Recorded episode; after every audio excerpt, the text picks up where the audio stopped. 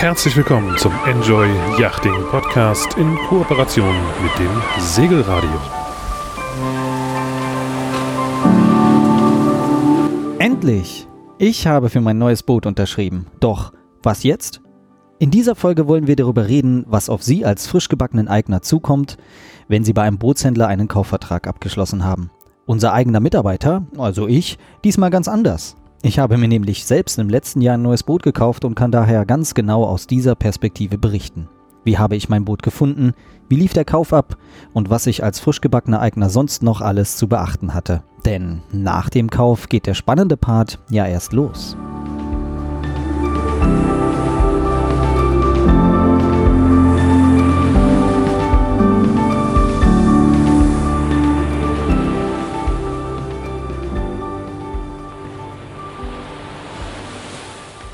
Hallo Lars. Michael. Heute wir beide mal hier so als Kollegen untereinander. Ähm, wir kennen dich ja sonst als Moderator vom Podcast. Und heute dachten wir, vertauschen wir mal die Rollen. Sag doch mal was zu dir, stell dich mal vor. Ja, also ich bin der Lars, 43 Jahre alt und mache hier bei Enjoy Yachting den Verkauf aller Boote, die ein Segel drauf haben oder ein Mast und kümmere mich mit dir zusammen ja um die bunten Bilder und die gute Laune, das Marketing. Ja, sehr schön. So kennt man dich, glaube ich, auch. Aber neben dem Job hast du natürlich auch noch ein eigenes Privatleben und möchtest natürlich selber auch aufs Wasser rauf. Und da hast du dir ja vor einiger Zeit selber auch ein Schiff angeschafft. So ist das ja. In Ermangelung von Gesprächspartnern und alle unsere Kunden, die ihre neuen Boote haben, sind ja auf See. Die bekommen sie ja gerade alle ins Wasser. Äh, und da ich dich ja habe, dachten wir uns, ich lade mich mal selber ein und ähm, erzähle hier ein bisschen was über den Neubootkauf.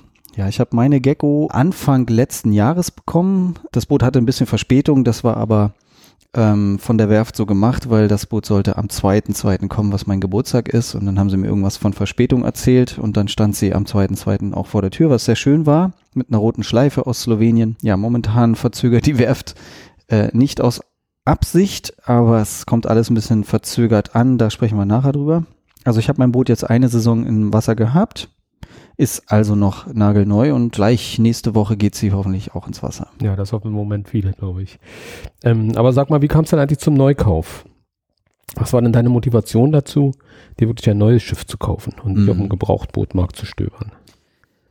Ehrlich gesagt komme ich ja vom Gebrauchtboot. Also ich hatte eine 34 Fuß äh, Segelyacht, einen schönen GFK-Klassiker von Pelle Pettersen gezeichnet, Baujahr 75, also vier Jahre älter als ich. Das war mein erstes Boot, also eigentlich ganz klassisch, auch so wie es die meisten Kunden bei uns machen, die eben als erstes Boot ein Gebrauchtboot sich kaufen, weil das ganz einfach finanziell logischer erscheint und auch in vielen Fällen auch logischer ist, sich erstmal als Einstieg ein Gebrauchtboot zu kaufen. Ich hatte dann den Fehler gemacht, ja, mir zu viel bootsbaurisches Können zuzuschreiben und bin dann von einem Job in den nächsten gefallen und habe einfach, ja, im Prinzip tatsächlich vier Jahre an Land auf dem Boot verbracht mit Schleifen, Lackieren, Laminieren und hatte dann irgendwann ganz schlichtweg die Nase voll, weil wenn du einen Job fertig machst, dann tauchen zwei neue auf oder du nimmst irgendwo ein Panel ab, weil du das Panel neu machen willst und hinter dem Panel ist Wasser und dann nimmst du das Pütting raus, weil du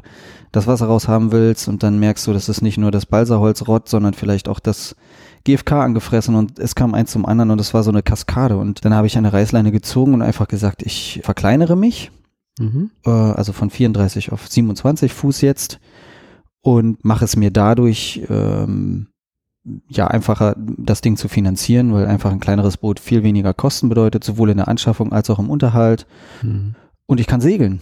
Ich habe ein Boot, mit dem ich tatsächlich segeln kann, das nagelneu ist, das also mm, mir auch segelfertig übergeben wurde und mit dem ich eben los kann. Und das konnte ich Mhm. eben vier Jahre lang mit meinem schicken alten Klassiker nicht. Okay. Also das viele Schrauben hat dir dann den Spaß so ein bisschen verdorben und dann hast du wahrscheinlich den Weg zum Neuboot gefunden. Ja, den Spaß. Es war dann bei mir natürlich so, dass ich irgendwann auch die Früchte der Arbeit mal genießen wollte. Und natürlich ist das schön, so, ein, so einen tollen Teaktisch selber zu bauen. Aber am Ende wollte ich dann irgendwie segeln. Und ursprünglich war ja die Idee mal weg vom Individualsport bei mir, also Marathon und Rennrad, äh, hin zum, zum Segeln, weil ich ja eben dann zwei Kinder bekommen habe und die können mit dem Rennrad nicht so viel anfangen, auf dem ich dann rumfahre. Und ähm, ja, das hat dann einfach gepasst. Hm. War bei uns damals in der Familie, wenn ich mal einwerfen darf, genauso. Irgendwann hieß es auch, Mensch, wir machen so getrennte Hobbys voneinander, wir wollen die Familie zusammen haben, wir kauften uns unser erstes ordentliches Kajütboot. Bis dahin waren wir mit so einem Strandcut unterwegs. Und dann hieß es, das Pferd muss weg, das Motorrad muss weg, das Wohnmobil muss weg und jetzt machen wir das, wo die ganze Familie sich trifft. Hm. Und das ist dann auf dem Boot. Und die Kinder waren in einem Alter, wo die Wochenenden auf dem Boot sie zehn Jahre lang begleitet haben. Und das war eine tolle Zeit. War das Also, auch ein gebrauchtes bei dir? Das war auch ein gebrauchtes, ja. Na siehst du. Hm. Das war eine Dela und das war völlig in Ordnung. Mhm. War sehr schön. Mhm. Du hast ja dich dann aber für ein Neuboot entschieden. Ja, Und dann gibt es ja irgendwann den Zeitpunkt, wo du dann wirklich den Kringel unter den Vertrag setzt. das ist so, ja. Beschreib uns doch mal diese Situation, weil da steht ja auch ein Betrag X dann drunter Ja. und in Ja. dem Moment eine gewisse Verantwortung. Also es ist bei mir insofern interessant, als dass ich diese Situation ja eigentlich immer auf der anderen Seite erlebe. Also als derjenige, der den Vertrag rüberschiebt oder das Angebot und eben ähm, ja dann quasi nicht unterschreiben muss, sondern äh, hofft, die Unterschrift zu bekommen. Und das ist natürlich ein tolles Gefühl, wenn man dann eine Unterschrift bekommt. Ich kann jetzt sagen, dass das schon ziemlich, also ich musste mein Boot genauso kaufen wie wie jeder andere auch. Da bin ich nicht privilegiert oder so, weil ich jetzt bei uns arbeite. Äh, das ist schon ein, ein Schritt. Äh, und seitdem ich das jetzt selber hinter mir habe, äh, kann ich auch, denke ich, ein bisschen besser oder überhaupt besser nachvollziehen, wie es unseren Kunden geht, die dann Boote unterschreiben, die m, ja unter Umständen noch viel, viel größere Summen dann kosten, als, als es mein Boot tut. Unabhängig davon, wir haben ja einen Podcast schon dazu gemacht zum Thema, wie viel, wie bekomme ich das meiste Schiff für mein Geld? Und da hat das ja unser Chef, der Mike, ganz klar gesagt. Ein Boot ist immer Luxus. Und ob du dir das kleinste Boot kaufst, was wir jetzt anbieten, ist eine First 14, die kostet auch 15.000 Euro. Oder dir eben das größte Boot kaufst. Bei uns wären das, geht das so Basis bei 10,4 Millionen Euro los. Egal welche Größe es ist, du musst es ja übrig haben. Na, du hast alles andere schon, der Kühlschrank ist voll, du hast Klamotten, du hast das Auto ist bezahlt, die Wohnung, das Haus, keine Ahnung. Und dann sagst du dir so, und jetzt habe ich alles schon da und jetzt kaufe ich mir ein Boot. Also es ist ein Luxusgut und man braucht es ja nicht. Niemand braucht ein Boot. Ne? Also Hapag-Lloyd braucht Schiffe. Die brauchen es wirklich oder, keine Ahnung, der, Fährbetrieb oder so. Die Privatleute brauchen es eigentlich nicht. Und deshalb ist so eine Unterschrift natürlich eine Hemmschwelle. Und ich habe auch meine ein, zwei Nächte wirklich hin und her überlegt, ist das jetzt, mache ich das? Gerade ich jetzt, weil ich ja sowieso für unsere Kunden die Boote, ähm, jede Woche segle ich ein anderes Boot oder fahre die von A nach B oder bin eben drauf oder mache Übergaben und so weiter. Brauche ich das, will ich das wirklich? Und das ist ein Schritt, der wirklich ähm, Herzklopfen äh, und ein mulmiges Gefühl im Bauch erzeugt. Aber ich kann jetzt für mich sagen, in dem Moment, wo die Unterschrift drunter ist, in dem Moment, wo dann ein Tag später die Angebotsbestätigung kommt und ich habe ja jetzt mein eigenes Boot, ich habe ja dann auch mit der Werft direkt gesprochen, das macht jetzt ein normaler Kunde nicht, weil wir das für den machen, aber wenn du dann eben ne, auf den ganzen internen Dokumenten deinen eigenen Namen siehst, ne, Rumpfnummer XYZ, Raute Reisberg, das ist dann wirklich ganz toll. Mhm. Und das kann ich jetzt unseren Zuhörern auch so ein bisschen sagen, das ist ein Riesenschritt und vor dem habe ich jetzt noch viel mehr Respekt als ich vorher hatte, aber so ein bisschen wie mit der Wurzelbehandlung beim Zahnarzt, danach ist alles schön, es ist wirklich, es ist wirklich schön. Man muss natürlich vorher sich klar sein, auf was man sich einlässt. Darüber haben wir auch einen Podcast gemacht, äh, eine vernünftige Beratung äh, und ja, Fehler, die, die man so machen kann, sich ein viel zu großes Boot zu kaufen und so weiter. Da gibt's ja auch einen eigenen Teil dazu.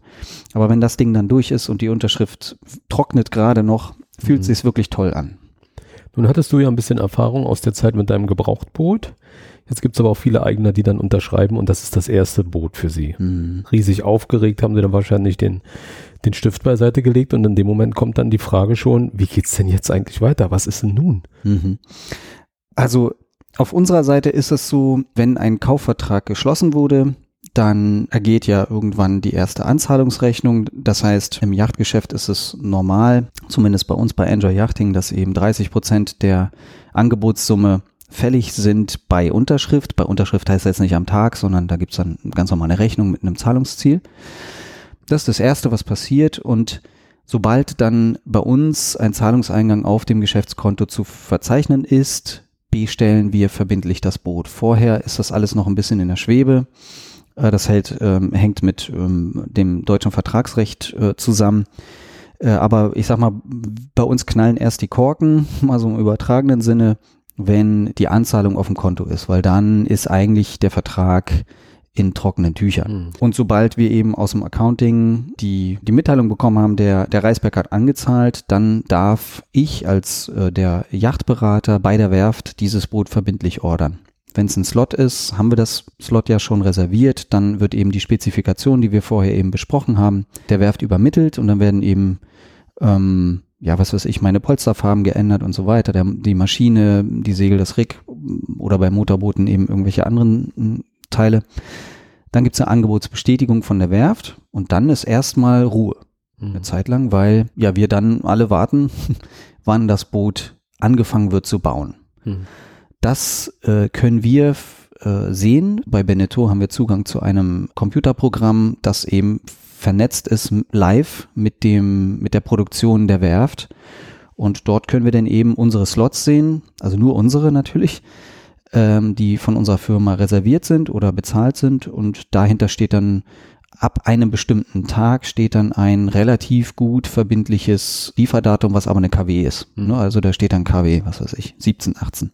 Mhm. Das kommunizieren wir dann auch wieder ans Accounting, weil im Normalfall dann die zweite Rate des Bootes bei Baubeginn fällig wird. Ne, das ist dann eben die KW 17, wie gerade in dem Beispiel gesagt. Und dann gibt's irgendwann in diesem System, rückt dann dieser, rückt dann dieses, diese KW 17 näher und dann wird eben eine Schlussrechnung fällig, wenn das Boot fertiggestellt wird. Mhm.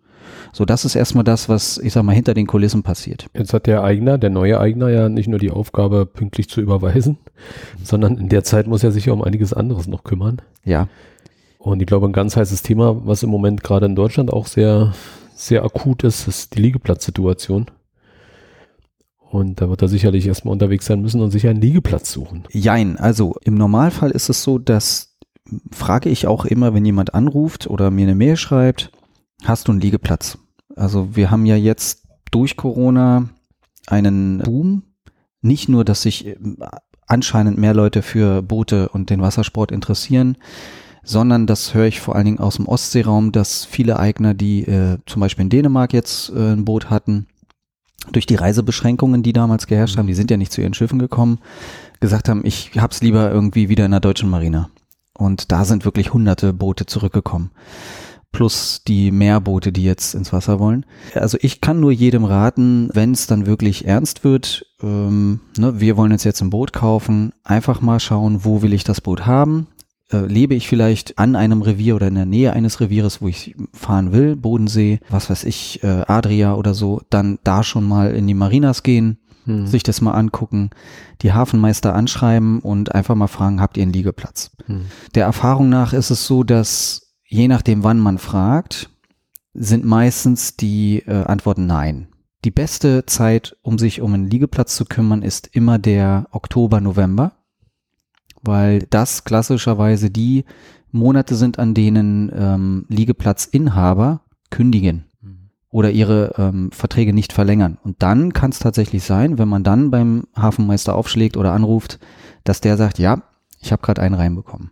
Diese Liegeplätze dann auch reservieren, anzahlen, was auch immer. Der Liegeplatz ist das A und O und je inshoriger wir werden, also Bodensee, alle bayerischen Seen, norditalienische Seen, da ist, das Liege, ist der Liegeplatz das A und O. Mhm. Also am Ende versuchen wir ja auch immer, wenn wir Neuboote haben für diese Reviere, dass wir dann, ähm, dass wir als Händler dann mit den Marinabetreibern Liegeplätze äh, vereinbaren die mhm. dann quasi vermitteln. Das kann sein, also auch mal die, ähm, die Händler dort vor Ort fragen, äh, habt ihr denn einen Liegeplatz? Bei manchen ist es so, da ist die Marina mit einem Händler verbunden. Da äh, gibt es den Liegeplatz nur mit einem Boot von dem Händler, der in der Marina ist. Äh, es gibt verschiedene Spielarten, aber es macht auf jeden Fall Sinn, sich vorher, bevor ich unterschreibe, um einen Liegeplatz zu kümmern, weil das Schlimmste, was passieren kann, ist, dass ich dann so eine Kiste habe hm. und keinen Liegeplatz habe. Ja, das macht bestimmt schon eine Menge Arbeit irgendwie, da sich durchzutelefonieren, um die passenden Plätze irgendwie zu finden. Also zu meiner Zeit war es auf der Ostsee noch so, da ist der Liegeplatz immer mitgewandert mit meinen, mit meinen Wohnorten. Wenn ich umgezogen bin und dann habe ich mir immer den nächsten Ort gesucht zur Ostseeküste und bin dann einfach in den nächsten Hafen, hab mhm. gefragt, hab dann Platz. Nächste Saison bin ich bei euch, aber die Zeiten sind wohl vorbei. Ähm, das war natürlich sehr komfortabel. Ne? So habe ich mich die ganze Ostseeküste von Berlin aus bis zum Schluss ähm, in die Ancora Marina nach Neustadt in der Lübecker Bucht durchgearbeitet. Ja. Also wenn man ehrlich ist, es gibt, wenn wir jetzt bei der Ostsee sind, gibt es ja eigentlich nur zwei äh, Reviere, wo sich alles konzentriert. Das ist die Lübecker Bucht Mhm. mit den ne, Ancora Marina, hast du schon gesagt, äh, Grömitz. Timmendorfer Strand, Niendorf, ein schöner Mhm, kleiner Hafen, ähm, Travemünde. Ähm, und dann haben wir die Kieler Bucht, Kieler Förde, Mhm. ähm, wo mm, auch eine Menge, Menge Häfen sind, ne, Laboe, äh, Strande und so weiter. Ähm, das ist im Prinzip dicht. Da muss man wirklich sehr viel Glück haben, da irgendwas zu machen. Auch hier nochmal ein Hinweis, vielleicht eher auch nach der Nummer kleiner schauen, was das Boot angeht, weil äh, je kleiner mein Boot ist, desto höher ist die Chance, dass ich irgendwo noch reinpasse. Mhm. Und das gilt umso mehr für den Bodensee, Mhm. wo wir so eine magische Grenze bei drei Metern Breite, Schiffsbreite haben. Mhm. Tiefgang ist natürlich auch noch so, ein- so ein Ding, Und aber die Boote werden breiter, ne? Die werden breiter, genau. Die müssen in die Boxen passen. So ist das, Mhm. genau. Aber es gibt natürlich auch immer noch so Geheimtipps. Also bis vor Corona war zum Beispiel Wentorf, Marina Wentorf, Mhm. ähm, gab es immer irgendwie was. Äh, Hohe Düne gab es immer mal irgendwie was. Rostock, äh, auch ein schöner Hafen, um dann eben raus nach Norden Richtung Bornholm oder Gotland oder so Mhm. zu fahren, Schweden. Ja, ist, aber es macht auch Spaß irgendwie. Also wenn man genauso, äh, denke ich mal, wie man dann die, sich die Familie schnappt und zu einer Messe fährt, ne, Mhm. ein, zwei Tage in Düsseldorf rumkriecht oder so, ist es ja auch toll, sich die Familie zu schnappen und zu sagen, wir fahren heute mal, ähm, ne, wir verbinden mal irgendwie so einen schönen Städtetrip nach Lübeck und fahren mal da in ein, zwei Häfen, gehen dann Eis essen, schnacken mal mit den Leuten, da gucken uns das an, Ja. gefällt uns das, ne? Weil es wird ja der Heimathafen Mhm. am Ende und ähm, die Marina macht auch viel aus und es gibt ja, ne, du hast einer, Ancora jetzt als Beispiel, das ist ja so eine Fünf-Sterne-Marina, sehr schick, ähm, mit entsprechendem Publikum. Und dann hast du zum Beispiel die Terhofsinsel in Lübeck, das ist mehr so Pippi Langstrumpf, so Mhm. richtige Seebären, äh, äh, ne, so, so Originale, die da sind. Also da kann man Mhm. schon auch ein bisschen gucken, was passt zu mir. Du verbringst ja Zeit dort. Ja, das ging mir auch so. Ich habe eine Zeit im, in einem Segelclub verbracht, wo ich mich nicht so gut aufgehoben gefühlt habe. War dann wiederum in einem sehr populären Hafen in Grömitz. Da war mir ein bisschen zu viel Remi-Demi, Mhm. weil dort das Touristikprogramm mit auf, ähm, auf das Hafenbetreiben irgendwie abgestimmt ist. Und jetzt jedes Wochenende ein Konzert von meiner Pflicht aus beim Frühstück genießen zu müssen, ist nicht so unbedingt mein, mein Favorite gewesen. Ancora Marina, die du eben schon angesprochen hast, da fühlte ich mich zum Schluss auch sehr, sehr wohl.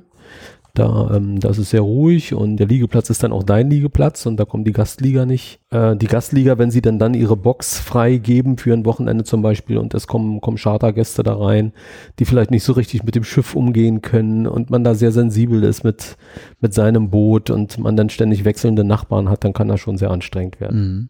Ja, das stimmt. Und das hast du ja dann auch, äh, weil du liegst ja gerade, glaube ich, in Kroatien, Mhm. ne, mit deinem Boot. Da ist es ja dann noch mehr. Klar. Also Ostsee geht ja, glaube Ja. also geht ja noch und selbst Charter in der Ostsee ist ja auch noch mal ein bisschen was anderes Ja. als dann da unten in so einem internationalen Richtig. Charterrevier, wo du dann diese 50 Fuß Mhm. aufwärts und den Feuerwehrverein. Und dann feiern die die Ja. ganze Nacht, bis Ja. es kracht. Ganz genau. Ja. Jo. Äh, ganz wichtiges Thema, glaube ich, ist die Versicherung dann auch. Ne? Da wird man auch einige Absolut. Zeit mit verbringen, die verschiedenen Versicherungsvergleiche für sich einzuholen. Genau, also Versicherung, da bin ich demnächst bei Pantenius in Hamburg und spreche genau über dieses Thema nochmal ganz intensiv mit den Profis von Pantenius. Hier ist nur so, ähm, klar, ein Boot muss versichert sein. Das ist genauso wie beim Auto. Auch da haben wir eine Haftpflichtversicherung, die ich haben muss. Die muss ich auch nachweisen. Wird auch ähm, ja durchaus kontrolliert. Und für ein Neuboot empfehlen wir auf jeden Fall eine Casco-Versicherung abzuschließen, dass man eben rundum äh, geschützt ist gegen alles Mögliche, was dem Boot äh, zustoßen kann. Also jetzt letzte Woche, so kleiner Exkurs, haben wir eben einen Eigner, der sein nagelneues Boot für die zweite Saison ins Wasser kranen wollte. Da sind wir halt hingefahren und haben denen so ein bisschen geholfen, weil er das alles zum ersten Mal macht und haben eben einen Lagerschaden entdeckt am, am Bootsrumpf. Und der kann, also das ist natürlich total ärgerlich und frustrierend und so, aber der kann sich eben zurücklegen und das ist eben durch seine Versicherung gedeckt. Und selbst wenn es ganz blöd läuft und von wem auch immer, wer da der Verursacher ist, eben nicht gezahlt wird, ähm, kann er sich eben zurücklehnen und, und hat sein Boot abgesichert. Mhm. Genau, da kann ich mir natürlich auch verschiedene Angebote einholen. Es gibt auch hier wie bei allen Versicherungen Makler. Bei denen kann ich anrufen und kann mir eben genau die Versicherungen, die ich haben möchte, auf mein Boot und auf mich selbst und auf das Revier zuschneidern lassen. Dann gibt es dezidierte Yachtversicherungsmakler, die nur Yachtversicherungen machen. Es gibt aber auch Agenturen, die, da kannst du auch dein Haus versichern und mhm. da ist Yacht mit dabei und so. Äh, und dann gibt's die wirklichen Yachtversicherungen. Pantenius ähm, ist ja einer der, der oder ich glaube sogar Marktführer in Europa zumindest, einer der ganz, ganz großen. Geht auch relativ einfach, weil die brauchen im Prinzip nur die beim Segelboot die am Wind Segelfläche, die weiß ich ja, und den Schiffswert und das Revier, diese drei Sachen. Und dann können die eigentlich schon relativ gut die Policen berechnen. Beim Gebrauchtboot, glaube ich, noch ein bisschen aufwendiger. Da muss man noch einiges an Informationen bringen. Man sollte wahrscheinlich das Beiboot auch nicht dabei vergessen, mit dem Außenborder mit zu integrieren mm. und mhm. ähnliches. Mhm. Genau. Aber was auch richtig Spaß in der Zeit macht, bis dann die Auslieferung irgendwann naht, ist bestimmt das Beschäftigen damit, sich mit Ausrüstung äh, ja. vertraut zu machen und da auch das Passende anzuschaffen. Absolut. Also so ein Schiff, ähm, ähnlich wie beim Hauskauf, sage ich mal, oder wenn man sich eine Wohnung kauft, die ist ja unmöbliert. Also ne, die Toilette ist vielleicht schon installiert, die konnte ich mir vielleicht, oder die Fliesen im Bad, die kann ich mir vorher aussuchen. So ähnlich ist es beim Schiff ja auch. Ich kann mhm. mir auch eine Toilette da aussuchen, pumpen oder, oder Knopf drücken. Und die Polsterfarben sind drin und die Küche ist dann im Prinzip ja auch schon drin, aber ähm, alles andere eben nicht. Und wir haben diese Gespräche immer wieder, vor allen Dingen mit wirklichen Neukunden, die noch nie ein Boot besessen haben, es ist nichts an Bord. Weder die sicherheitsrelevanten Ausrüstungen, die auch vorgeschrieben sind teilweise, ne, bei Schiffen ab 15 Metern, das weißt du ja, sind mhm. ähm, Dinge auch vorgeschrieben, die nicht von der Werft kommen, das Nebelhorn, die Rettungsinsel, Rettungsinsel und so weiter. Ja. Genau, da muss sich der Eigner drum kümmern. Der Eigner muss sich auch das Wissen aneignen, aneignen, um das abschätzen zu können. Also das bitte nicht vom Händler äh, erwarten, dass der jetzt mir eine Liste gibt. Das kann der machen, ähm, machen wir auch teilweise, dass der mir jetzt eine Liste gibt, wo eben draufsteht, so und so und so, das musst du besorgen oder mir das noch aufs Boot packt. Mhm. Die, wir verkaufen nur, äh, jetzt ganz blöd gesprochen, ein Stück GFK mit einer Küche drin. Alles andere ähm, liegt beim Eigner und da unterscheiden wir eben zwischen sicherheitsrelevanten Sachen, also Rettungsinsel, Rettungswesten, Feuerlöscher, Feuerlöschdecken, Leckwehrmaterial, name it. Mhm. Ja. Und dann eben das ganze andere ähm, Zeug, was dann auch wieder ein bisschen mehr Spaß macht. Also den habe ich Bettwäsche, habe ich Schlafsäcke, die Teller, die Tassen, die Biertulpen, Klobürste. Also das alles muss ich mir besorgen. Da gibt's Listen, das kann man googeln, man kann Freunde fragen, man kann auch seinen Händler natürlich fragen, aber das packen wir nicht drauf. Das ist mhm. alles nicht drin. Und das ähm, schaffe ich mir an. Mhm. Und das ist ein, also wir, wir haben jetzt auch äh, im letzten Sommer eine 46.1 wieder in Porto Roche ausgeliefert und das waren zwei Sprinter voll mit, mit Zeug. Ne? Und du ja. fährst ja jetzt auch wieder runter nach Kroatien. Das geht ja, du hast ja eine 54 Fuß, ne? Richtig, ja. Richtig. Deutsches Fabrikat. Das müssen wir auch noch ändern. Du fährst auch mit dem Bulli, ne? Es geht gar nicht anders. Oder sogar ein Hänger hinten dran, ne? Mhm. Weil alleine die Winterplane in Kroatien lässt man die Schiffe ja im Winter auch im Wasser. Das ist eine große Winterplane komplett drüber. Die ist so voluminös, so groß. Die muss ja irgendwie nach Hause und in den Sommermonaten dann gelagert werden. Also man ist immer mit einem großen Auto unterwegs und der eigentliche Einzug mal in das Schiff vor zwei Jahren, naja, da war ich voll bestückt. Also kistenweise zum einen das Zeug, was ich von meinem alten Schiff mitgenommen habe, aber natürlich, weil es jetzt ein größeres Schiff ist, gerade die sicherheitsrelevanten Dinge, alle on top noch mit dazu, bis hin zur Rettungsinsel. Ne? Genauso. Und ja. das ist schon viel. Ja. Aber es macht Spaß, bis hin zum Mückengitter, ne? Absolut, ja, ja. Welche Lukengröße ist denn da jetzt eigentlich drauf? Welches ja. Gitter passt? Ja. Fenderlein, alles, was man haben muss. So ist das, ja. Also es, man muss nicht alles besorgen. Zum Beispiel sind bei unseren ähm, Schiffen zumindest ähm, Anker, Ankerlein, Fender und Festmacher schon dabei. Aber was zum Beispiel nie dabei ist, ist der große Bumsbügel für Achtern, der große Kugelfender zum Beispiel. Mhm. Also da einfach mit dem Händler abstimmen und ähm, ich habe das auch schon ein paar Mal gemacht, dass ich dann irgendwie Zeit hatte und dann sind wir eben wie in eins dieser großen Yachtkaufhäuser gefahren und dann macht das ja auch Spaß mal mit einem großen Korb da durchzugehen und mhm. einfach nur den unsere Kunden dann zu beraten und das nicht selber zahlen ja. zu müssen. Also, ne, bis hin äh, Ölzeug, äh, Klamotten und so weiter. Aber ich glaube, bei uns ist ein großer Vorteil, dass wir die Konfiguration, ansonsten zum Beispiel der Navigation haben wir, glaube ich, schon komplett vorher übernommen. Ne? Da sind die passenden Karten drin und das läuft Ja. soweit. Ja. Da muss man da sich nicht mehr mit beschäftigen. Ähm, Anmeldung. Aber eben Navigation, gutes äh, Mhm. Stichwort. Ähm, Papierkarten sind ja eigentlich Mhm. noch vorgeschrieben, die sind eben nicht an Bord. Ne? Wir Mhm. haben halt die, den Navionics-Chip oder Garmin oder was auch immer wir dann da drin haben. Mhm. Elektrisch ist alles da, aber eben nicht die ja eigentlich vorgeschriebenen Papierkarten. Das Logbuch ist nicht dabei. Wie ist es mit der Anmeldung AIS und MMSI? Manchmal machen wir es mit. Also wenn wir jetzt zum Beispiel ein, ein Schiff haben, das der Eigner gekauft hat, was in den Charter geht, Mhm. dann machen wir das alles mit, weil es einfach Teil des Pakets ist, weil das der Vercharterer dann auch möchte. Der will ja die Boote tracken. Mhm. Wenn du jetzt ein Boot kaufst mit einem aktiven AIS-Sender drin, dann kannst du uns oder mir dann deine MMSI schicken Mhm.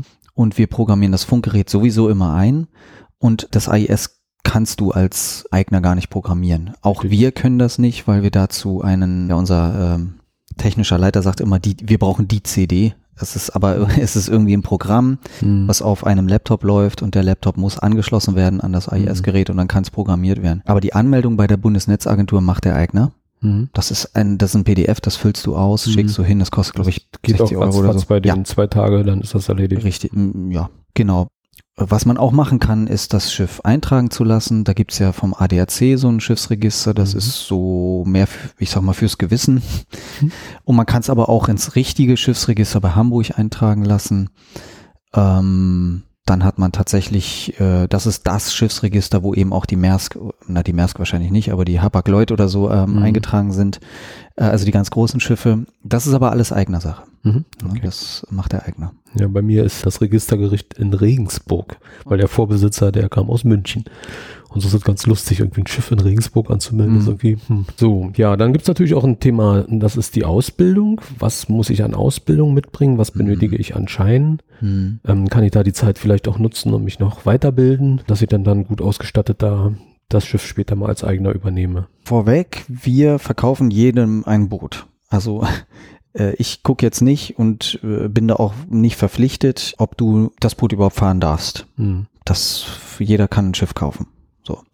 Ich habe damals auch meine meine erste Yacht gekauft, als ich noch gar keine Führerscheine hatte, weil es war ein gutes Angebot. Sie stand ja eh an Land, war egal. Und ich fand das damals einen schönen Ansporn, durch die Scheine dann zu marschieren. Wichtig ist äh, zu unterscheiden, wir haben amtliche und halbamtliche Scheine in Deutschland. Viele Anfänger ähm, reden dann immer von dem Segelschein, den sie machen müssen. Die klassischen Segelscheine sind alles halbamtliche Scheine. Das heißt, das Amt stellt den zwar aus, aber das hat überhaupt keine Aussage. Das ist nämlich ein äh, rechtlich gesehen ein Befähigungsnachweis, in dem eben drin steht, ich habe, was weiß ich, bestimmte Kenntnisse erworben oder bestimmte Fähigkeiten erworben im Zuge meiner Ausbildung. Äh, Das heißt, ich kann es, aber ich darf es nicht. Was jeder haben muss in Deutschland, der ein Boot bewegen will, und mit Boot meine ich jetzt Yacht und nicht die kleinen Jollen und mit Motoren unter 15 PS und so, das, da möchte ich jetzt gar nicht drauf eingehen, sondern jeder, der eben irgendwie ein, ein, eine, eine Yacht ähm, bewegen will, der braucht eben den Sportboot-Führerschein, da steckt das Wort schon drin, Führerschein, das ist wie mit dem Auto, ich darf eben nicht ins Auto einsteigen, ohne diesen, oder einsteigen darf ich schon, aber ich darf es eben nicht im Straßen, im öffentlichen Straßenverkehr bewegen, wenn ich den Führerschein nicht habe. Und der Sportbootführerschein, das ist der amtliche, das ist auch, ich habe noch den alten, den aus Papier, den hast du wahrscheinlich auch noch. So, mittlerweile ist das ja auch so eine Plastikkarte, sieht auch genauso aus wie äh, eigentlich ein Autoführerschein. Und der ist amtlich und dann darf ich.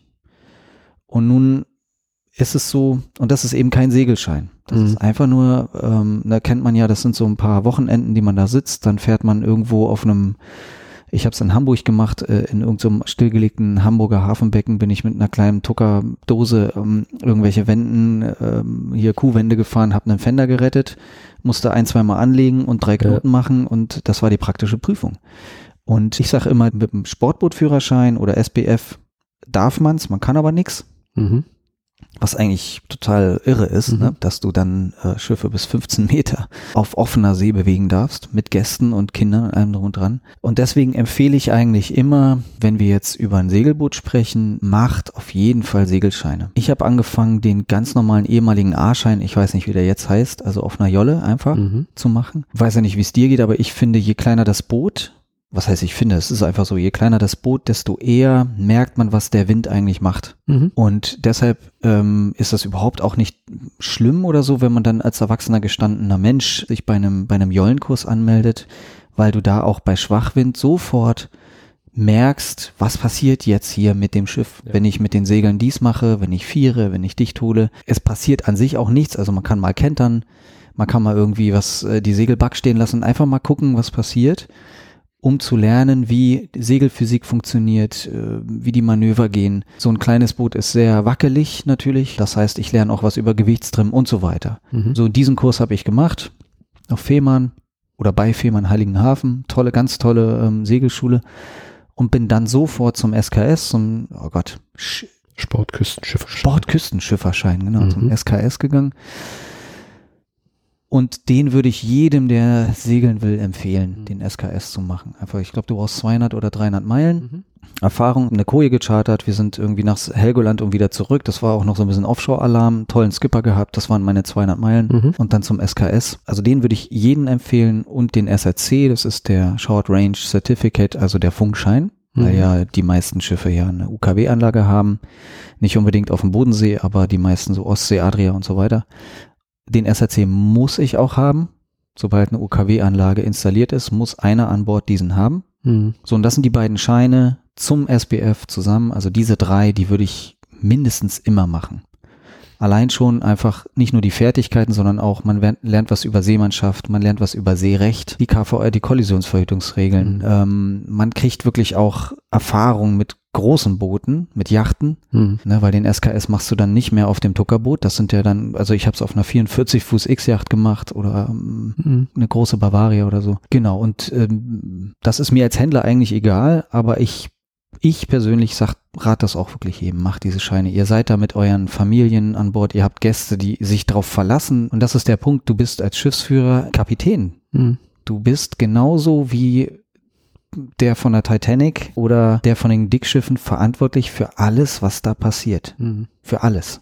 Ich bin teilweise auch als Skipper unterwegs gewesen, weißt du, glaube ich, und Mhm. habe dann gerade so diese Erfahrung gemacht. Das Schönste ist erst einmal die, die Windlupe abzukleben, das Bimini wegzunehmen und zu den Leuten zu sagen, so jetzt fühlt mal einfach, jetzt guckt mal überhaupt nicht auf die Instrumente, fahrt einfach mal. Und dann sieht man schon, wo haben die Leute noch Defizite. Die haben zwar teilweise schon wirklich den SKS auch in der, in der Tasche, aber selbst die Seemeilen, die sie da abliefern mussten zur Zulassung, die reichen nicht, um so viel Erfahrung zu bekommen, dass man dann später als Captain unterwegs sein kann. Also da zählt eigentlich jede Meile, die man, die man eigenverantwortlich mit Ja. so einem Schiff unterwegs ist, egal in welcher Größe, macht man eine Erfahrung und nur über die Anzahl der Meilen kann man dann wirklich sagen, man, Nein. man hat jetzt Fähigkeiten erworben oder nicht. In den Scheinen kann man nicht davon ausgehen, oder? Es, nein, definitiv nicht. Ich weiß noch, mein allererstes Mal als Schiffsführer, da, da habe ich für Enjoy Yachting ein Boot von Großem Brode nach Rostock gesegelt, zusammen mit einem, mit dem ich frisch aus dem SKS kam. Mhm. Den habe ich da kennengelernt, der war, der war witzig so und wir haben gesagt, wir beide, wir machen das jetzt. Und Mhm. es ist anders. Die, äh, es ist anders, wenn du jetzt 200.000 Euro, 300.000 Euro unterm Hintern hast und die sicher von A nach B bringen musst. Und Hm. selbst wenn du dann ähm, sozusagen das Ruder übergibst und dann gehst du halt runter und legst dich ein bisschen hin. Wir sind durch die Nacht gesegelt. Äh, du, ich habe nie ein Auge zu. Mhm. Also schlafen geht nicht, wenn ich Schiffsführer bin. Komplett nicht. Äh, Ich bin immer wach. Ich, immer wenn ich irgendwas höre oder so oder, oder irgendwie merke, die Wellen machen jetzt was anderes Mhm. mit dem Schiff oder es, ich, Geht das ist was anderes, weil du eben verantwortlich bist für jeden, der an Bord ist. Du bist verantwortlich für das, was dich umgibt. Also du bist auch verantwortlich dafür, dass dann vielleicht ein anderer ausweichen muss, Hm. weil du gepennt hast. Deswegen, also das äh, ist die Pflicht eines jeden Schiffsführers und das gilt auch und eigentlich umso mehr noch für Motorbootfahrer. Ein Segler ist, wenn er gut ist mit acht Knoten oder jetzt, wenn er so ein schickes, schnelles Schiff hat wie ich, vielleicht auch mal zweistellig unterwegs, aber das ist ja alles noch, ich sag mal, Mutti auf dem Fahrrad am Mhm. Ende. Aber so ein Motorboot, das da mit 20, 30, vielleicht sogar 40 Knoten ähm, und Stereoanlage laut und ne, unten ähm, fließt der Prosecco durch die Lübecker Bucht knallt, äh, das äh, ist wirklich Verantwortung. Verantwortung. Hm. Ne? Und das ist eben nicht so wie beim Auto. Ne, dann, dann gehen da die roten Lampen an und ich fahre halt einfach nur rechts ran. Und das Schlimmste, was mir passieren kann, am Ende, sage ich mal, in meisten Fällen ist, dass ich vier Stunden auf ein ADAC warten muss, Mhm. sondern beim Boot ist eben, ich treibe Hm. oder ich brenne oder ich sinke und dann muss der Hubschrauber los. Dann muss ein Seenotkreuzer auslaufen. Und das ist eine ganz andere Nummer. Hast du so einen Sicherheitskurs eigentlich mal mitgemacht? Den ISAF, oder jetzt heißt er ja, glaube ich, World Sailing, Mhm. der steht immer noch auf meiner Liste. Ich will auch mal so einen Schweinefuß nähen und so.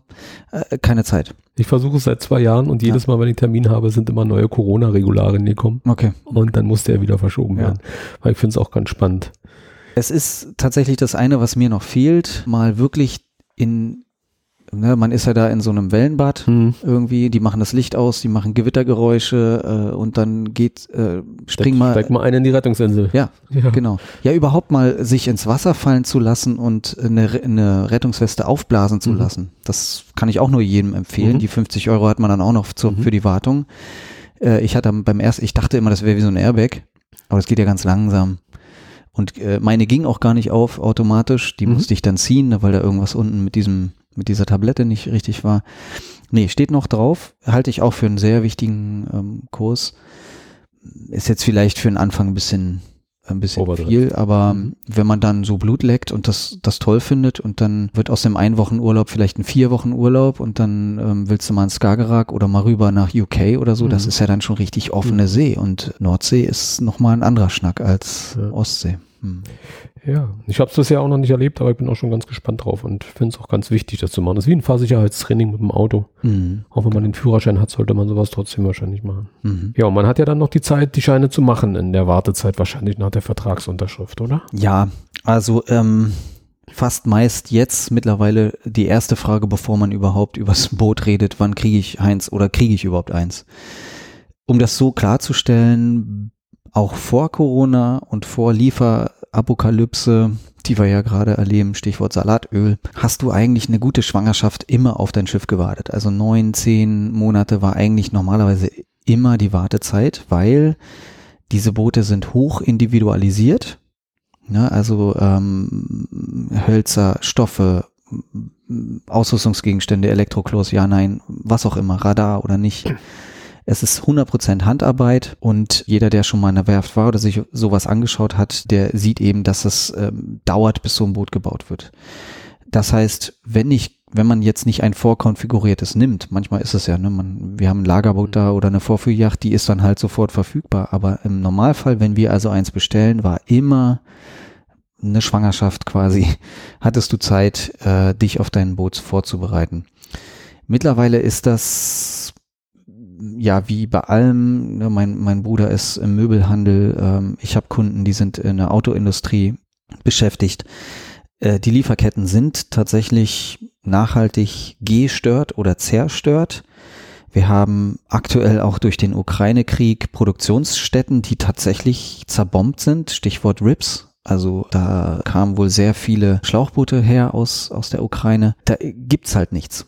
Und selbst wenn produziert wird, also andere, anderer Bereich wären die Segel zum Beispiel, viele, fast alle Segel kommen aus Sri Lanka. Da ist gerade Bürgerkrieg, das hat jetzt mit Corona und so gar nichts zu tun, da ist halt Mhm. Bürgerkrieg. Wir hatten die Suezkanal-Geschichte, da kam gar kein Schiff Hm, mehr durch. Ich habe auf meine Relingstützen gewartet. Genau. Und der Punkt ist, es ist vielleicht nur eine kleine Schraube, die nicht lieferbar ist. Aber wenn die eben nicht an Bord ist, darf das Boot nicht raus. Die Werft verpflichtet sich ja, vielleicht machen wir darüber auch mal einen Podcast, verpflichtet sich ja, ähm, ein Boot nach bestimmten Richtlinien zu bauen. Das nennt man die CE-Konformitätserklärung. Die ist jetzt so ein, wieder so ein, so ein Terminus. Jeder Eigner kriegt mit seinen Bootunterlagen auch einen Schein. Das ist eben diese CE-Konformitätserklärung. Da unterschreibt der Geschäftsführer der Werft tatsächlich von Hand, dass er bescheinigt, dass dein Boot genau so gebaut wurde, wie das Ursprungsboot, was zur CE-Abnahme gegangen ist. Und wenn eben diese Schraube da nicht drauf ist, dann hat es die CE nicht. Dann kann er nicht ausliefern. dann dürfen wir eigentlich dieses Boot nicht annehmen. Mhm. Also dann darf das auch die Werft nicht verlassen. Mhm. Also äh, ich sage jetzt mal, ähm, man könnte man ja sagen, mein Gott, schick mir doch das Boot und dann den Mast schick später. Da, darf aber eigentlich Mhm. nicht sein. Es sei denn, alle Parteien einigen sich. Ich habe jetzt letzte Woche eine Oceanis 30.1 eben rausbekommen ohne Navigationslichter. Ne? Und jetzt gucken wir halt rum, dass wir irgendwie dann so, äh, ja, ja. genau grün und rot draufkriegen und Ankerlicht und so weiter, dass wir sie ausliefern dürfen. Aber ähm, eigentlich ist sowas nicht zulässig. Und Ja. momentan ist eben sind die Lieferzeiten so, dass wir sie äh, wir, wir können sie nicht sagen.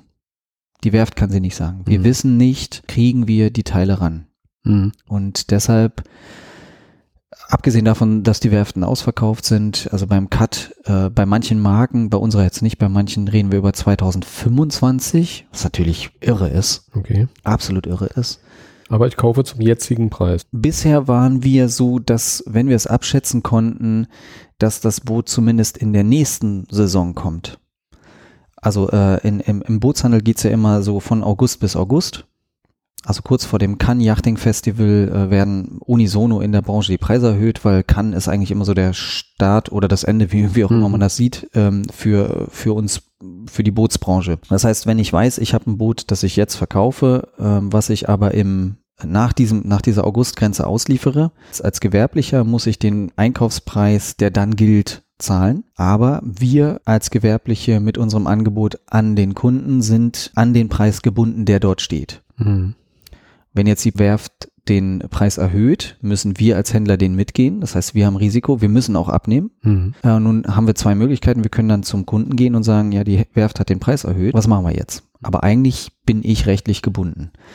Mittlerweile ist das so, das habe ich von anderen Händlern und anderen Werften auch schon gehört und wir bereiten das tatsächlich auch vor, dass wir eben bei Booten, die so weit in der Zukunft sind, einfach eine Klausel in den Vertrag schreiben, dass wir den Preis zu jetzt bestätigen, uns aber eben vorbehalten, dass wir dann Preiserhöhungen einfach haben Mhm. zu einem bestehenden Preis. Mhm. Und da redet man dann über Stornierungsmöglichkeiten oder über irgendwelche anderen Geschichten. Ausgleich, ja. Ne? Bisher können wir das auffangen, indem wir einfach keinen Rabatt mehr geben.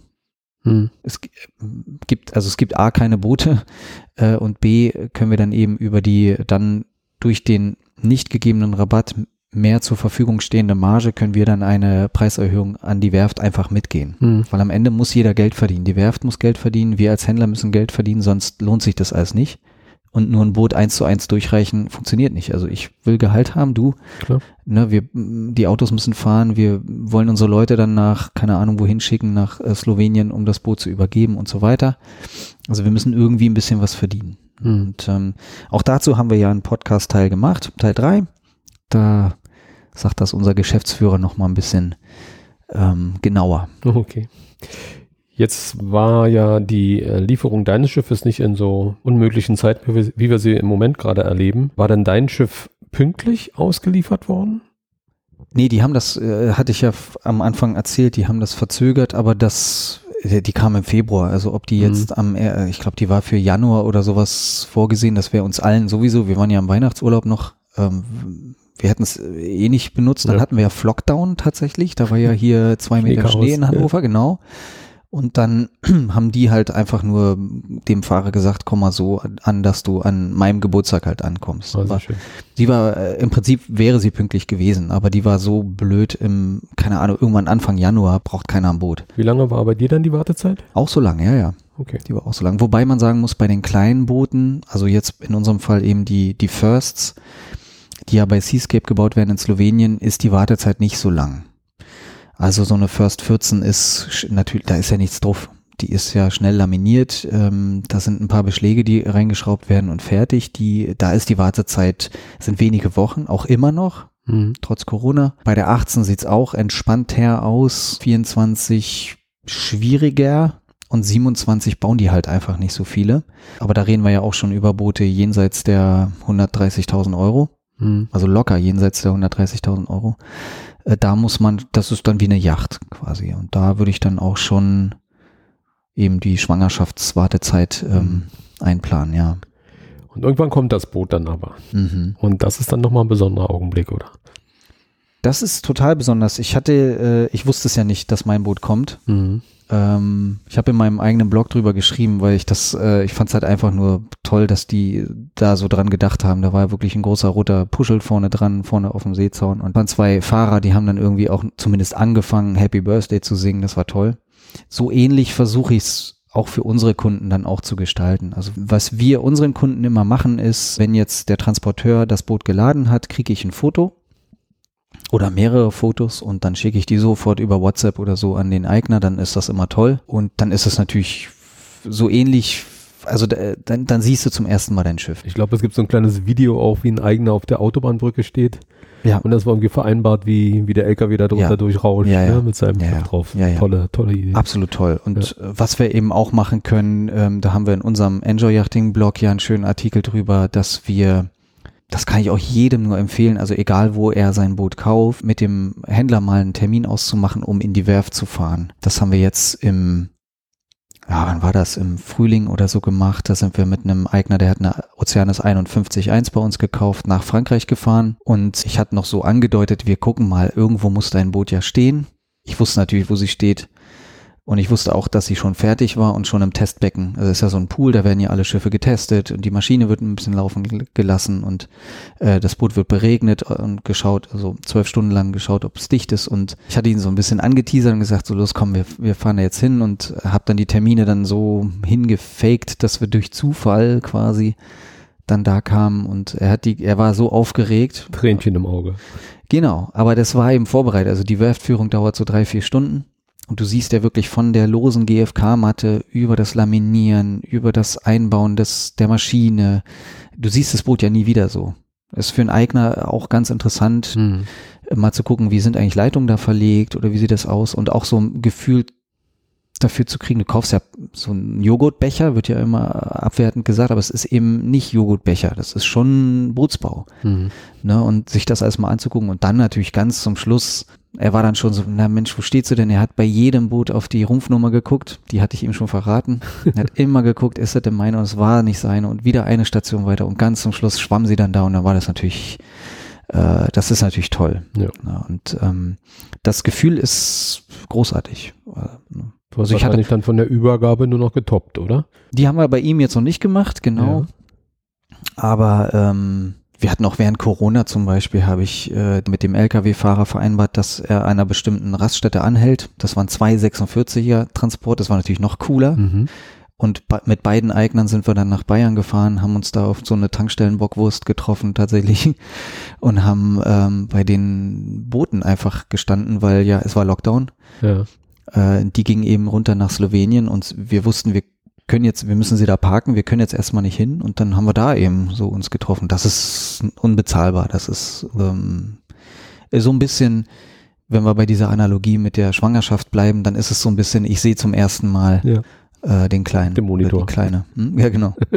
nee, ich kann sie ja wirklich anfassen. Kann, Ja, stimmt. sie sind ja da. Ja. So, ja. Nee, ist ein toll, äh, ganz tolles Gefühl, natürlich. Hm. Ja, Übergabezeitpunkt dann oder der Akt der Übergabe, was passiert da? Bei der Übergabe selber, auch hier machen wir nochmal einen ähm, sehr ausführlichen Podcast dazu, weil da gibt's solche und so eine äh, Übergaben. Ist es eigentlich, ich erlebe die Eigner meistens in so einem Traumzustand. Mhm. Ne? Also wenn man sich jetzt überlegt, man hat so lange gewartet, ähm, was war alles das, was wir gerade besprochen haben? Du hast Scheine gemacht, du hast den Funkschein, du bist total nervös, äh, da steht sie jetzt endlich und viele können sich gar nicht mehr an Sachen erinnern, die wir, ach so, ach so, haben wir das Polster bestellt? Ah, da ist eine Mikrowelle, ja, wolltest du haben. Ach so, da sind die meist viel zu aufgeregt und das setzt sich dann erst Mhm. also auch hier wieder beim, also bei meinen Kindern war das so zumindest, dass es dann sehr, äh, so erst so einsetzte, Mhm. wenn man dann zu Hause ist und die dann auch zu Hause sind und im Wochenbett und so, und dann hast du ein Kind zu Hause. Und so ähnlich ist es mit dem Boot auch. Mhm. Und so ging es mir mit meinem Boot übrigens auch. Das Gefühl, dann wirklich in, in meine Marina zu fahren, wo ja auch mein altes Boot stand, aber ich bin nicht mehr rechts abgebogen zu dem riesen Parkplatz, wo die ganzen verhinderten Weltumsegler gesch am Tieg geschliffen haben, sondern ich bin links abgebogen auf den Steg gegangen und da schwimmt sie dann, da schwimmt mein Boot. Ja. Und ich gehe da jetzt an Bord und ich mache mir da jetzt einen Kaffee. Das ist ähm, eigentlich unbezahlbar tatsächlich. Aber die sind, glaube ich, auch anstrengend, die Tage der Übergabe, oder? Da ist so viel Input. Man Ja. muss sich so konzentrieren und Ja. es ist ja auch so wichtig, wirklich alle Infos mitzunehmen, die man da bekommt. Ja. Ähm, das ist, glaube ich, auch sehr anstrengend. Ja, es ist ein, es ist ein komplexes Ding. Also Ja. auch wenn du schon zigmal gechartert hast, es ist, da sind wir wieder bei der Eignerschaft, äh, du gehst auf ein Charterboot, das interessiert dich da alles Mhm. nicht. Ne, das Gas funktioniert, aber du hast noch nie eine Gasflasche reingedreht. Mhm. Keine Ahnung, ist ja drin. Mhm. Äh, du hast dich auch noch nie um eine Toilette gekümmert. Ähm, Mhm. Du hast noch nie irgendwie diesen Sicherungskasten aufgemacht und mal geguckt, so, ne? Und wenn, dann hast du den Fuzzi gerufen und der kam dann. Deswegen sagte ich, wir werden darüber nochmal einen Podcast machen, weil da muss man wirklich, da trennt sich, denke ich, auch die Spreu vom Weizen, was den Händler angeht. Ja. Na, ist der da? Verbringt der Zeit? Oder äh, liegt irgendwie ein Schlüssel am, an der Schranke von der Marina, ne? Und da Mhm. steht dann mein Name drauf und ich kann mir das alles selber beibringen. Aber es ist toll. Es ist Mhm. äh, so oder so ist es toll, wenn sie dann endlich im Wasser schwimmt, ja. Und dann erst einmal allein los. Die erste Ausfahrt. Die erste Ausfahrt, ja. Also pur. absolut, ja, ja. Die erste Ausfahrt alleine, also ähm, kleine Schritte. Der Fehler, kommen wir nachher gleich noch vielleicht drauf zu, aber der größte, allergrößte Fehler, den man machen kann, ist, dass man seinen Jahresurlaub mit der Übergabe plant. Also das haben wir nicht, Gott sei Dank nicht so häufig, aber es endet in fast 100 Prozent aller Fälle mit einer Enttäuschung, weil ein Neuboot, auch wenn man sich sonst wie viel Mühe gibt, und das tun wir wirklich, und alles versucht hinzubiegen und zu machen. Es hat immer, es ist immer irgendwas. Wir können nicht alles bedenken oder, oder kontrollieren. Viele Dinge kommen erst, wenn du das Schiff tatsächlich bewegst. Was weiß ich, eine Türklinke fällt ab. Es ist irgendwie, die, diese ganzen ähm, Anzeigesysteme sind ja, das sind Bussysteme, die sind alle miteinander vernetzt. Die Schiffe haben alle Wi-Fi, es ist ein internes, es ist ein LAN, was da durch die Gegend fährt. Das kann man alle, das kalibrieren wir alles, das nehmen wir in Betrieb, aber es kann immer irgendwas passieren. Und das, der schlimmste Fehler ist, dass man dann, ne, ich habe jetzt, ein Händler geht von Bord, tschüss, vielen, vielen Dank, viel Spaß mit eurem Boot und die Familie steht und jetzt machen wir mal drei Wochen Schweden, Scheren segeln Hm. niemals machen, sondern nehmt euch Zeit, kleine Schritte, rausfahren bei wenig Wind oder jetzt beim Motorboot bei wenig Welle, bisschen erstmal ankommen, bisschen an- und ablegen üben, überhaupt mal üben, wie ist das jetzt, auch wenn ich die Probe gesegelt bin, die Oceanis 46.1, meine eigene fühlt sich anders an. Hm. Es ist einfach so. Und ähm, kennenlernen, so habe ich es mit meinem Boot halt auch gemacht. Am Anfang bin ich auch gar nicht rausgegangen, ich war nur in der Marina, bin einfach erstmal angekommen, habe da drauf geschlafen und hab, äh, bin dann ein bisschen durch die Marina gefahren und habe irgendwie meine eigene Box kennengelernt, weil das ist ja nun mal meine Garage, wo ich eigentlich in neun von zehn Fällen ein- und ablege. Und dann bei ganz wenig Wind erstmal angefangen, die Segel zu setzen und zu gucken. Und auch den Gennaker erst ganz viel später mal rausgeholt, Hm. bei wenig Wind. Weil, gut, der erste Kratzer tut immer am meisten weh. Äh, aber den wollte ich natürlich rauszögern. Und da bin ich auch noch am Zögern. Da ist auch noch kein Kratzer drin. Aber ja, das waren so die ersten. Aber die erste Nacht ist doch auch mal wieder beeindruckend, oder? Da kommen Geräusche, dann riecht es Ja. vielleicht noch im Schiff irgendwie ganz, ganz eigenartig. Ja, Und äh, ich glaube, das ist so, so eine ganz, ja. ganz besondere Zeit irgendwie, die Absolut. man da hat. absolut.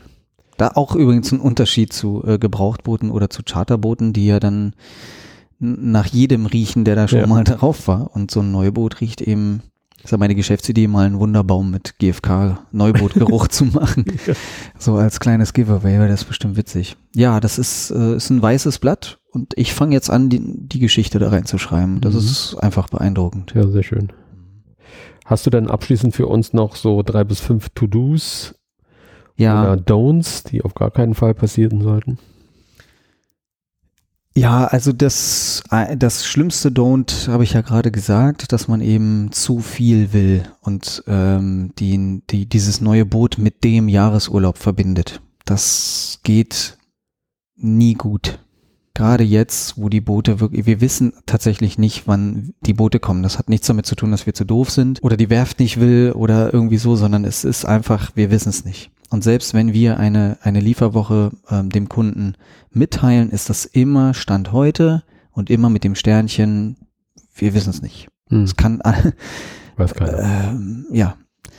Es gibt keine, keine Lagerhaltung mehr, das ist alles just in time und wenn eben Jan mal den Motor nicht rauskriegt, dann kriege ich den halt eben nicht ins Boot. Hm. Also das ist das Erste, diesen Zeitdruck mal rauszunehmen. Ich weiß, die Liegeplätze kosten Geld. Die kosten ein Schweinegeld und wir sind froh, einen zu haben. Und das tut weh, einen leeren Liegeplatz zu sehen. Und alle anderen segeln schon oder fahren schon Boot. Das ist scheiße, das weiß ich, aber plant nicht euren großen Urlaub ähm, mit der Bootsübergabe. Das zweite Don't, ja weiß ich nicht, das ist so. Nee, eig eigentlich hätte ich keine Don'ts. Ich hätte eher so Do's, so, äh, die ja Mhm. viel schöner sind. Freut euch auf das, was da kommt. Behaltet euch bei all dem Warten und all dem, hier, ah, hier wird's zu spät und dann äh, ist das Boot vielleicht da und dann regnet's und wir können das an die Fouling nicht machen und so weiter, was da alles passieren kann. Bewahrt euch immer diesen Enthusiasmus und diesen Anfangsfunken, der euch ja zur Unterschrift getrieben hat. Und damit kommen wir vielleicht so ein bisschen an den Anfang dieses Podcasts. Dieses, ey, komm, ich will das jetzt. Das bewahrt euch das und erinnert euch immer daran, warum ihr damals unterschrieben habt, weil das wird kommen. Dann kommt es halt ein bisschen später, aber es wird genauso toll werden, wie ihr euch das vorstellt. Und wenn man dann nicht nur einen Yachtverkäufer, sondern einen Yachtpartner an der Seite hat, dann muss man auch keine Angst vor Kinderkrankheiten haben, die alle Schiffe haben. Ob teuer oder billig, das haben die alle. Dann ähm, ja, beginnt das Leben als als eigener Skipper sozusagen und äh, man kann immer rauf, wann man will und man kann immer weg, wann man will, man kann wohin, wo man will und das ist toll. Und diese Perspektive ähm, sollte man sich vor Augen halten und dann, ja, dann ist das eigentlich schön. Sind wir durch? Dann sage ich wieder mal vielen Dank fürs Zuhören. Heute mal mit unserem Interimsmoderator Michael. Vielen Mhm. Dank. Danke, hat Spaß gemacht. Ja, und Ihnen auch vielen Dank fürs Zuhören. Hören Sie mal in die anderen Podcasts rein. Da sind ja ein paar, es kommen noch ein paar und bis zum nächsten Mal. Tschüss. Jo, tschüss.